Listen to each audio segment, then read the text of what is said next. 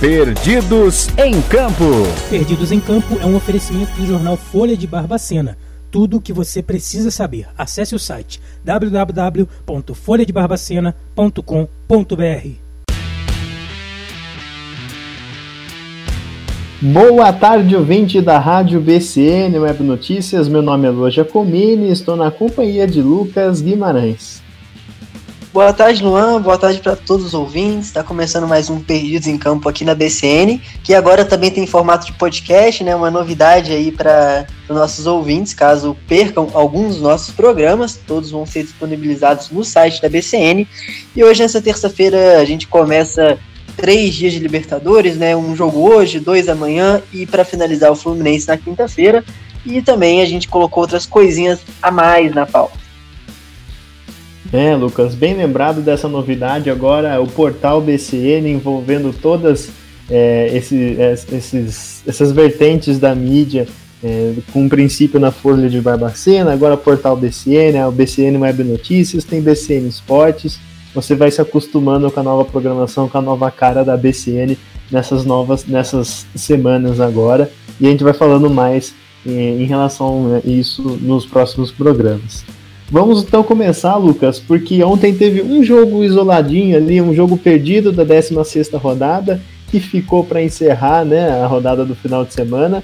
Foi Chapecoense e América Mineiro. O jogo aconteceu é, ontem, na segunda-feira, às 8 da noite. Um jogo entre duas equipes que estão brigando ali pelo rebaixamento. O América um pouco uma situação um pouco melhor, né? Tá ali na parte de cima da, da a gente pode falar assim, da zona de rebaixamento. E a Chapecoense, que até agora não venceu em 16 partidas no campeonato, mais uma vez em casa, tentando o resultado, mas não conseguiu vencer, né, Lucas? Mas até um certo momento parecia que saía a primeira vitória da Chapecoense. É, acho que a Chapecoense já já já tá tranquila, né, quanto à queda, é praticamente impossível. Agora são cinco pontos não precisaria fazer um segundo turno de campeão, né? É, fazer mais ou menos 40 pontos em um turno só, ganhando mais de com aproveitamento de quase 70%, aproveitamento de equipe que no final levanta o caneco. E ontem foi engraçado, né? Porque quase chegou essa vitória, foi, foi emocionante. Acho que a Chapecoense não quer ficar na história marcada do Campeonato Brasileiro tendo um turno inteiro sem vencer, então querendo ou não, é importante ainda a Chapecoense tentar também não bater aquele recorde do América de Natal que a gente já comentou.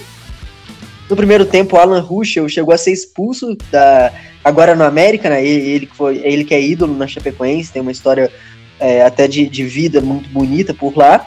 Ele foi expulso, mas aí o VAR chamou, acabou anulando o cartão vermelho e deu só amarelo, que eu acho que eu achei uma decisão incorreta do VAR, eu acho que era para expulsão mesmo. No segundo tempo, aí sim, quem é expulso é um zagueiro da Chapecoense, o Cadu, e a própria Chapecoense, apesar de tá, levou muita pressão do América, mas conseguiu um golzinho, fez 1 a 0 foi levando ali é, até o final do jogo, o juiz deu 11 de acréscimos e aí a Chapecoense não conseguiu segurar, o América empatou, criou oportunidades para virar, que não conseguiu, né? Então não foi um resultado tão bom para o Coelho, mas a Chapecoense ficou só no empate dentro de casa. É, dessa vez foi quase que veio essa vitória para a Chape, né, Luan? A gente tem que ver quando que isso vai acontecer. Alguma hora vai acontecer, né? Em algum momento a Chapecoense vai conseguir essa vitória e o time que acabar perdendo para a Chapecoense, tenho certeza que vai lamentar muito, porque até agora ninguém conseguiu essa proeza de perder para a Chapecoense. Então, é, agora fica aí a expectativa. Quem será que vai perder três pontos é, praticamente já garantidos em relação à campanha que a Chapecoense vem fazendo aqui? Cinco pontos em apenas 16 jogos. O América já conquistou 15 em 16. Não é excelente, mas já é uma situação bem mais tranquila em relação à Chapecoense. Lucas, estamos na terça-feira. Essa semana é uma semana que vai ter Libertadores tem jogos hoje, jogos amanhã, mas vamos focar no, no dia de hoje, porque teremos Choque Rei novamente na Libertadores, jogo de volta né, das quartas de final. é, teremos Palmeiras e São Paulo, né? Dessa vez o jogo é no Allianz Parque, a primeira partida foi no Morumbi, e justamente na primeira partida, um empate, um a um. É, o Palmeiras, na verdade o São Paulo vinha ganhando a partida, o Patrick de Paulo entrou no segundo tempo, cobrou uma. fez uma cobrança de falta ali que surpreendeu o Thiago Volpe de certa maneira e possibilitou com esse golzinho fora de casa que o Palmeiras se classifique com um 0 a 0 né? O placar que já começa o jogo, ou seja, o Palmeiras entra em campo se classificando.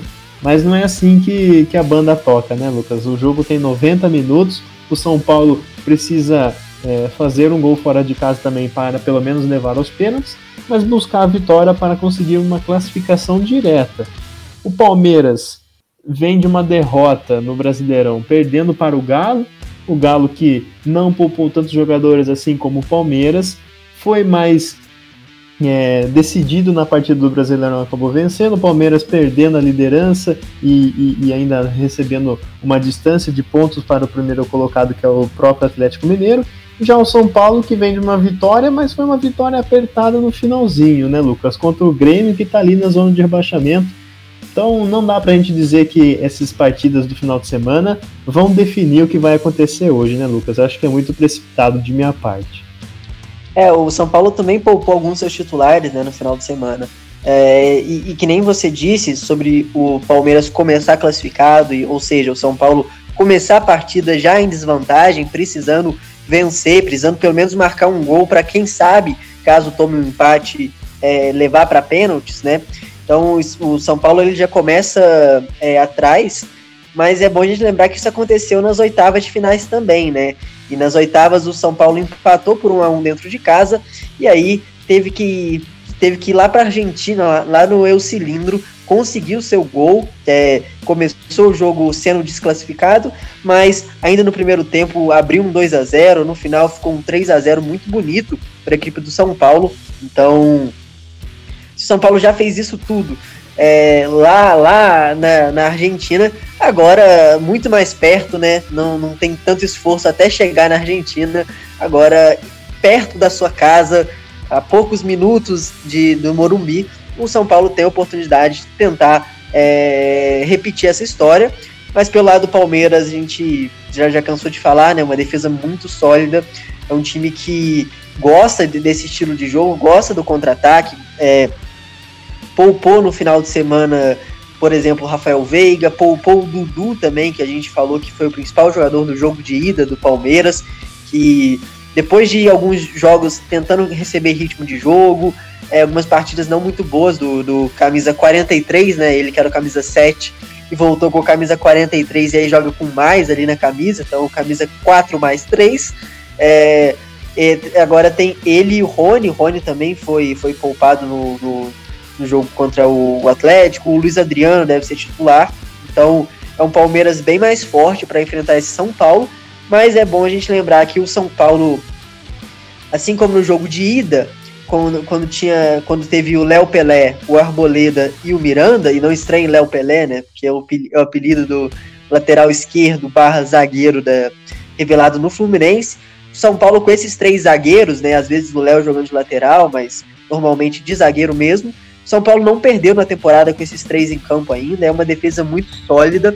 Então vai ser uma. É, o São Paulo acho que deve tentar tomar as rédeas da partida, tentar ir, para cima, assim como fez contra o Racing. Contra o Racing deu certo, né? já começou mordendo no primeiro tempo e assim conseguiu uh, os gols necessários.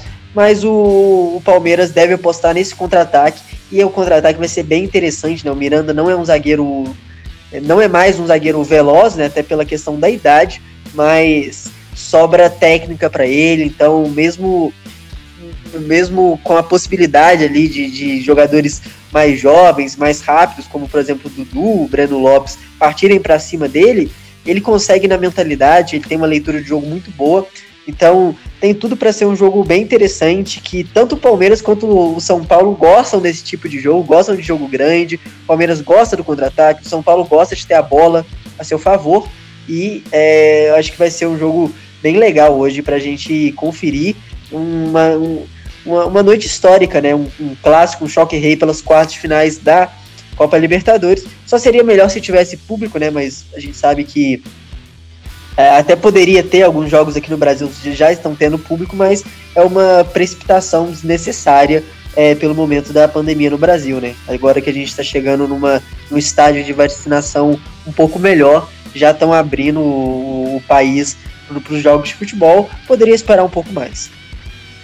É, o momento ainda não permite, o momento ainda não é adequado, mas sem dúvida enriqueceria ainda mais esse duelo histórico, né, Lucas, na Libertadores. Lembrando para você que está nos ouvindo, esse jogo vai acontecer às nove e meia da noite, jogo no Allianz Parque, no estádio do Palmeiras, uma partida do Choque Rei pela Libertadores. É, tá tudo aberto, né, Lucas? Não tem vantagem é, grande para ninguém desses dois, então vale muita atenção de você que está nos ouvindo, que curte muito futebol, que gosta de acompanhar o futebol. É, a gente está aqui, Lucas, na região de Barbacena, né, no estado de Minas Gerais, e também a gente fala sobre todo o futebol nacional, é, internacional, da, da, América do Sul, da Europa também, e competições internacionais, mas vamos aqui trazer de volta né, para o nosso quintal, vamos falar aqui de Minas Gerais, porque tem dois times aqui, os dois, as duas principais equipes do estado, Cruzeiro e Atlético Mineiro, vivem momentos bem diferentes, né? O Atlético Mineiro, é, desde, o ano, desde o ano passado, começo desse ano, se reforçando bastante, trazendo um caminhão de reforços, e acaba de anunciar mais um, né? Nessa semana, o Diego Costa, atacante que passou pela, pela Europa, passou pelo Chelsea, passou pelo Atlético de Madrid, tá chegando agora em BH para jogar no Atlético Mineiro, já disse que está muito animado é, para estrear. Vai ser uma dupla interessante, Lucas. Será que é, Hulk e Diego Costa jogam juntos no ataque? Será que é uma dupla que o Cuca vai, vai colocar para jogar aí? Boa pergunta. É, eu, eu realmente gostaria de dar certeza, né? Mas eu, eu não tenho essa certeza. É, eu, eu quero ver na prática, porque Claro que né, pela qualidade dos jogadores pode funcionar, mas até agora o Hulk ele rendeu jogando de centroavante, né? Quando ele tentou jogar de ponta direita, só teve uma boa partida mesmo dele, né? Que foi aquela aquele segundo tempo, o segundo tempo contra o Corinthians em Itaquera, que ele acaba jogando de, de mais ali pela beirada do campo e o Sacha jogando mais como um camisa 9, e aí o Hulk conseguiu fazer dois gols, jogou muito bem. Mas os piores momentos do, do Hulk no, no Atlético, antes dessa sequência espetacular dele, que ele já vive há pelo menos dois meses, foi quando ele estava sendo utilizado pela beirada direita do campo, né? Que foi, foi uma posição que ele ficou muito famoso jogando, né? Ele que quase toda a carreira foi um, um ponta, mas já no Zenit virou um, camisa 9, né? Na, na, equipe russa, e aí na China também jogou como camisa 9. Então tô curioso para ver ele com o Diego Costa. O Diego Costa não tá em alta. É, o Diego Costa nas últimas temporadas vem jogando muito pouco pelo Atlético de Madrid, tendo poucos minutos em campo e, consequentemente, marcando poucos gols, mas que parece estar tá, tá bem fisicamente. É, acho que a gente vai ter, ter, ter bastante cuidado com isso, né? Porque ele foi um jogador que teve alguns problemas com lesões desde a sua seu auge, que a gente pode dizer que foi no Chelsea, né? É, jogou muita bola no Atlético de Madrid, depois foi para o Chelsea e retornou ao Atlético de Madrid, mas já, já mais ou menos em baixa. Mas que é, é legal a gente ver que, pelo menos, para pensando nas três frentes que o Galo tem para disputar, é, é, é, encher um elenco de bons nomes. Né? Então, um, pode jogar é, então, por exemplo, eles não necessariamente precisam jogar juntos, mas um pode jogar domingo, outro quarta, porque agora o Galo vai ter uma final atrás da outra, já que lidera o Campeonato Brasileiro com cinco pontos de vantagem. Tem a Copa do Brasil já nas quartas de finais e o a Libertadores com esse ponto, com esse passo importante que pode dar já amanhã, né? A gente tem que lembrar que amanhã o Galo pega o River Plate em Belo Horizonte, com algum, algum público, né, com uma porcentagem de público no estádio, no Mineirão. Então pode só confirmar sua classificação e aí enfrentaria ou São Paulo ou Palmeiras, um confronto muito complicado que vai, decidir, vai ser decidido hoje, como a gente disse.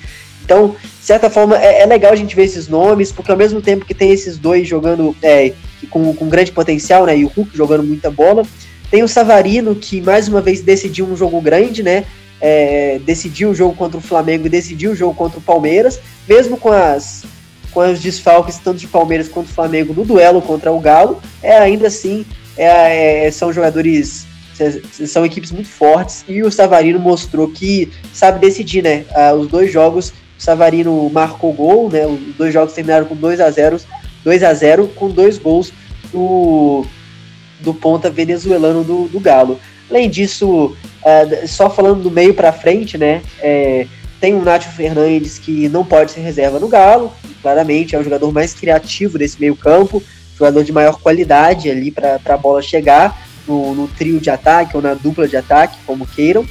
E tem o Zaracho que já jogou como um segundo volante nesse Galo, mas é, o, Hulk, o Cuca começou a utilizar ele é, um, na linha um pouco mais da frente, deu muito certo também, porque é um jogador que no Racing ele jogava ali na posição onde o Nath joga no Galo, né? É um jogador mais ofensivo. Tem o Keno voltando de lesão, que voltou agora contra o Palmeiras, jogou muito bem, então entrou muito bem, na verdade.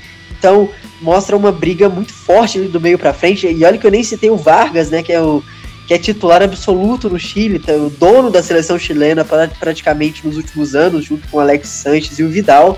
Então, o que não falta é opção. É, o, o, Vargas foi titular na partida de ida contra o, contra o River. Então, hoje em dia, eu acho que o Cuca até entende ele como titular. Então, nessa briga toda, eu só tenho a certeza que o Hulk e o Nath Fernandes são titulares. As outras duas posições desse quarteto ofensivo do Galo, eu não faço ideia quem o, Hulk, quem o Cuca vai colocar em campo. A gente brinca, né, Lucas, quando tem um jogador principal igual a seleção brasileira. Ah, a seleção brasileira é Neymar e mais 10, né? Mas o Atlético eu acho que a gente pode definir como Hulk e Nacho e mais 9, né? Alguma coisa desse tipo.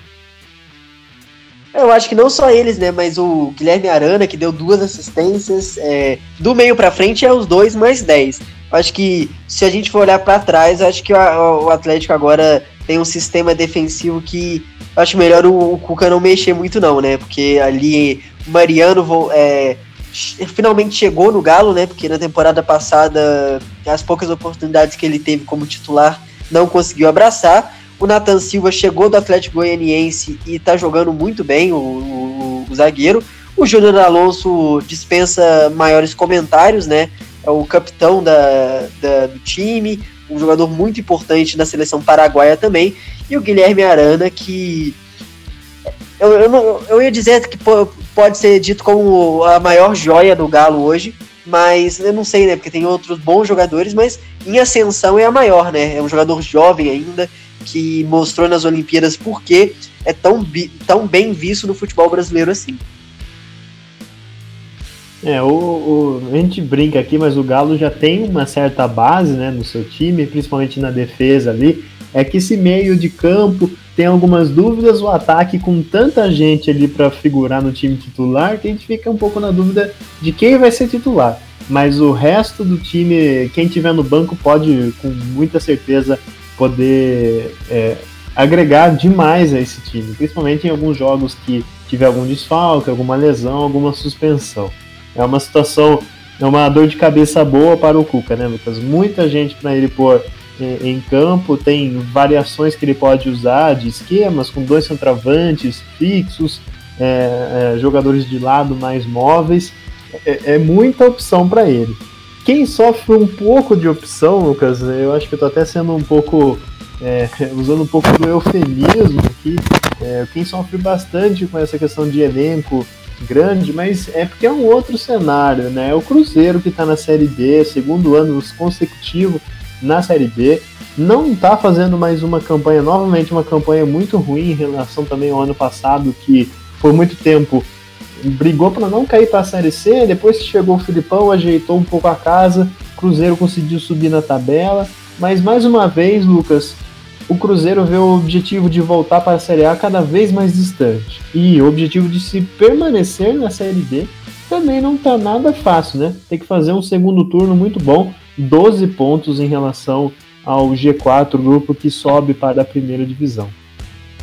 É, eu acho que os áreas no Cruzeiro mudaram desde a chegada do Luxemburgo, é, até por uma questão de expectativa, né? Porque a, a, a, vinda do Luxemburgo trouxe também o Ricardo Rocha, que é um é, o, o, zagueiro campeão, tetracampeão do mundo, né? Que parece estar fazendo um, um, elo interessante entre direção, treinador e jogadores.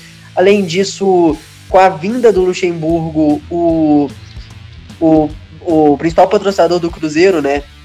O dono do, dos supermercados BH começou a colocar dinheiro para pagar os salários em dia. Então, hoje o salário, hoje o, o a folha salarial do Cruzeiro, do elenco profissional, tá toda em dia quitada de 2021, né?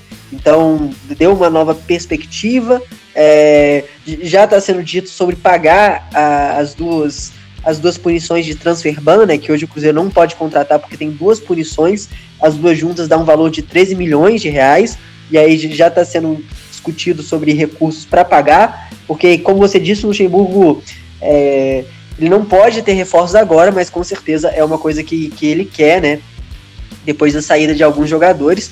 Mas as perspectivas do Cruzeiro melhoraram, né? Então, futebol vem, vem melhorando um pouquinho. O Cruzeiro hoje está na sua segunda. É, hoje o Cruzeiro tem segunda sequência de invencibilidade na Série A, na, na Série B, na verdade. É, a segunda série de invencibilidade, mas que não consegue fazer uma sequência de vitórias mesmo, que é o que precisa, vem empatando demais, empatou os últimos dois jogos dentro de casa, e hoje, o Cruzeiro, 7 horas da noite, vai, no, vai nos aflitos enfrentar o Náutico, um jogo bem complicado, na temporada passada terminou no empate, é, o Náutico começou muito bem essa Série B, mas já, já vem caindo na tabela, vem, vem colecionando derrotas e resultados negativos, então de azar o Cruzeiro não pode se queixar pelo, momento que enfrentar o Náutico, né? Porque se enfrentasse ali nas primeiras oito rodadas, com certeza enfrentaria um time muito mais embalado do que o Náutico de hoje, que precisa vencer, precisa é, voltar a se redimir no campeonato. Então, jogo interessante para esse Cruzeiro, um Cruzeiro que, que é, vem mostrando alguma evolução. No último jogo criou muitas chances, como a gente disse no programa de ontem poderia ter virado mais uma partida, né? Virou contra o, o Brusque, também virou contra o Vitória, mas tomou o empate. E nessa última partida fez por merecer virar, mas por alguns problemas individuais, tanto que o Luxemburgo está falando abertamente sobre individualidades na, na coletiva, acabam falando o nome dos jogadores, né? Mas os gols vêm saindo de falhas individuais, a o último jogo, o Rafael Sobis perde um gol feito ainda no primeiro tempo, que com certeza mudaria a história da partida.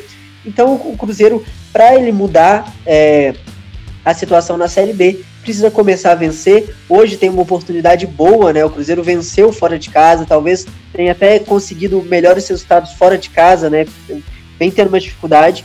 E nessa semana ainda já começa o, o segundo turno da Série B. Na sexta-feira o Cruzeiro joga com o público, né? A gente tem que lembrar que, o, que agora vai começar a voltar o público também para o Cruzeiro, não só para o Galo aqui em Minas Gerais. E aí, é, talvez isso possa até ajudar nisso, mas que, novamente repetindo, não é que a gente é, defende para essa volta gradual, né? Que acho que não, ainda não é o momento.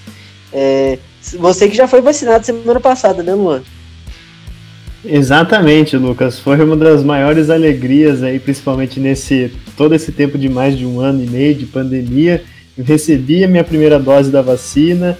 Ah, aqui onde estou no, no, estado de São Paulo no momento, a, a, a, idade permite, né? Tenho os 22 anos. Então você que, que tiver liberado a idade para tomar vacina, vá tomar vacina, porque é, é só assim para a gente poder voltar aos estádios, justamente, Lucas, a gente voltar até esse momento, essa alegria. Eu lembro que a última vez que eu fui em um estádio de futebol foi justamente para assistir um Cruzeiro Santos. É, foi muito gostoso a experiência que eu tive, minha primeira vez no Mineirão. Como turista, né? Tava turistando ali, mas foi uma experiência incrível. Então, pessoal, você aproveite, tome a vacina. É, para quem sabe, na próxima temporada a gente voltar com mais calma ao futebol, ao futebol ao público, ao estádio, é poder ver o Cruzeiro, tomara que o Cruzeiro não caia para a Série C e, e possa até, quem sabe, um, conquistar um acesso é, para o torcedor cruzeirense, o torcedor do Galo, que caso ganhe um título esse ano, que no próximo ano também possa ganhar um título mais uma vez, mas é, sem dúvida é um momento muito especial. Segunda dose só em novembro, então o cuidado continua, né, Lucas? Tem que tomar cuidado até a situação melhorar para todo mundo e a gente continuar aqui perdidos em campo, trazendo todas as informações para você, mesmo que você não tenha ido no, no estádio. Você fica aqui com a gente. Uma boa tarde para você, Lucas. Amanhã a gente está de volta para falar de mais futebol. Tem Libertadores essa semana, tem muito assunto para a gente trazer aqui agora no portal BCN, né, nessa, nova, nessa nova estruturação da BCN. Valeu, Luan. Uma, uma boa tarde para você. É, a minha vacina vai ser semana que vem, né? Tá marcada para a próxima segunda-feira, aqui, aqui em Barbacena mesmo. Então, fico na expectativa de, na, no programa da semana que vem, já estar vacinado. Programa vacinado e aqui entre nós dois a circulação do vírus vai ficando para lá e o futebol que a gente nunca deixa de lado tá sempre junto com a gente, sempre lado a lado. Amanhã a gente te espera de novo em mais uma edição do Perdidos em Campo aqui na BCN. Espero você amanhã ao meio-dia e meia.